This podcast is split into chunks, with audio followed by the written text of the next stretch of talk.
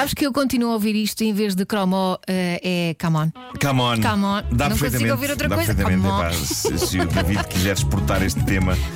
Pode substituir Cromo por Camon e, Exato, e vai resultar. Sim, eh, bom, de certa maneira nós vivemos num paraíso. É um paraíso relativo, é claro, não temos muita coisa ruim neste país. Eh, Temos alguma. Temos. Agora como é que se diz? temos bastante coisa ruim. Sim. Mas, por exemplo, não temos furacões, não temos tsunamis, não temos tipo terremotos. É um facto que também não temos muitos fenómenos celestes interessantes, como eclipses totais do Sol ou auroras boreais, não temos.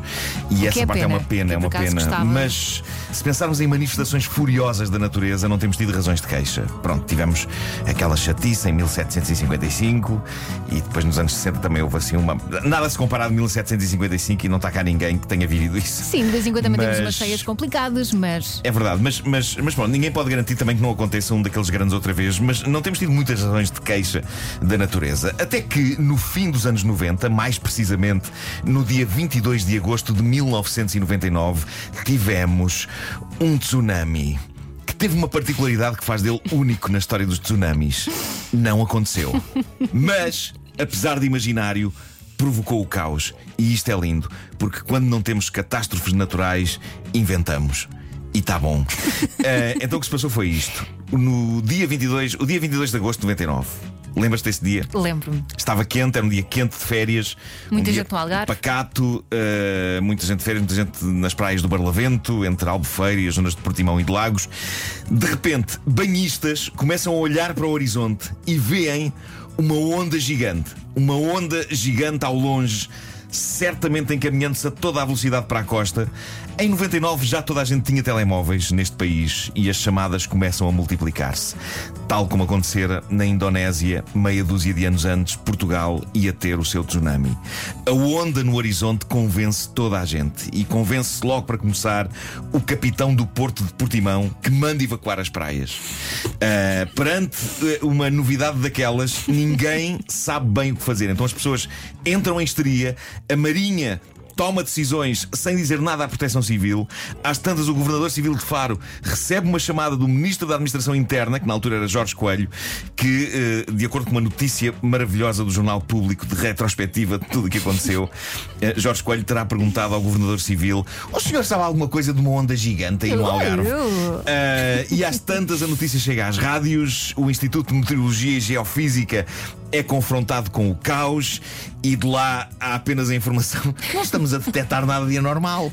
Mas entretanto a história já ganhou dimensões assustadoras e de repente já se dizia que a tripulação de um avião que sobrevoava a zona confirmava a onda gigante uh, avançando a todo o gás na direção da costa, prestes a engolir o Algarve. A polícia marítima surge em jipes pelas férias das pessoas adentro para a areia. Qual filme E-. E, e retira os banhistas das praias e aconteceram também.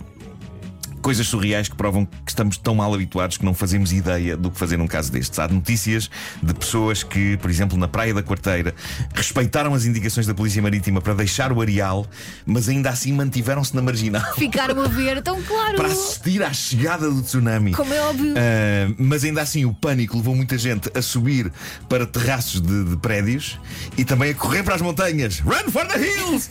a correr para serras e montanhas ah, para, para fugir ah, à onda gigante. Às tantas, os presidentes das câmaras e das juntas estavam nas capitanias e Polícia Judiciária e Guarda Nacional Republicana estavam em todo lado. Restaurantes à beira-mar fecharam portas e consta que pessoas deixaram restaurantes sem pagar o almoço porque tiveram de se pirar face à ameaça da onda. Eu acho que essas pessoas devem estar gratas a este tsunami pela comida gratuita. E no fim de tudo, era uma miragem. Não aconteceu. E o mais giro é que, ao longo da minha vida, em praias como, por exemplo, a da parede ao pé da minha casa, eu já vi este tipo de miragem. É uma miragem que surge em dias de muito calor e que É faz com que, de facto, no horizonte, pareça com que o mar se está a elevar e que há assim uma parede de água eh, no, no horizonte. Só que é só um reflexo. E o que é incrível é que. ehm, epá, de facto, pode- não foi de certeza a primeira vez que uma miragem daquelas apareceu no horizonte. Quer-me parecer que as miragens existem desde o início dos tempos, não apenas a partir de 99. Só não que é? as pessoas estavam sugestionadas, não é? estavam Com as influenciadas também as pela- notícias, não é? pelas imagens do tsunami Claro. da Indonésia em 92 e portanto bastou uma pessoa a gritar onda gigante para toda a gente acreditar que sim, que vinha aí uma onda gigante. Ó filho, nunca fiando. Nunca fiando, lá está. É? E eu pergunto-me como seria hoje, porque repara, em 1999 havia telemóveis, mas não creio que houvesse muitos com câmara naquela altura, não é? Uhum. Não havia. Também não havia redes sociais.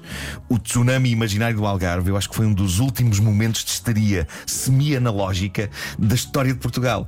A existência de telemóveis fez com que a coisa se espalhasse através de chamadas telefónicas para familiares e amigos e autoridades, e o caos que se seguiu acabou por funcionar como uma espécie de exercício de simulação involuntário para avaliar como o país lidaria com uma situação real daquelas. E a resposta é mal.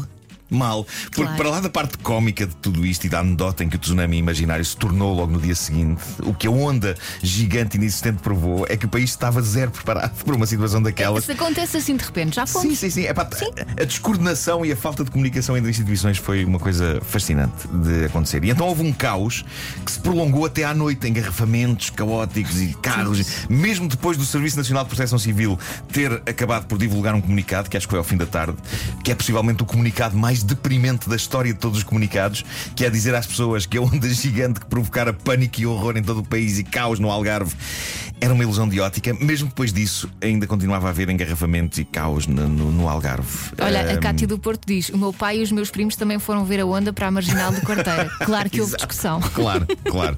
Mas a verdade, eu- o que eu acho é que esta história é Portugal no seu mais fofo e caótico. Ah, e eu estava a pesquisar sobre esta história clássica dos anos 90 portugueses e a pensar, epá, devia ser feito um filme sobre isto. E seria o primeiro grande filme catástrofe português. Sabes aquele O Dia Depois da Manhã, aquele Sim, filme com o sim, Jake sim, sim, Gyllenhaal? sim, sim. Só que não eram precisos efeitos especiais, nem um grande orçamento. Porquê? Pelo simples, maravilhoso e fascinante facto de não ter acontecido nada. Houve o caos sem haver a catástrofe propriamente dita. E portanto, isto seria o filme catá- catástrofe mais original da história. E eu acho que vou escrever já a partir de agora. A sério? Vou abrir um documento. E foi a caderneta de cromos, senhores. Cromo.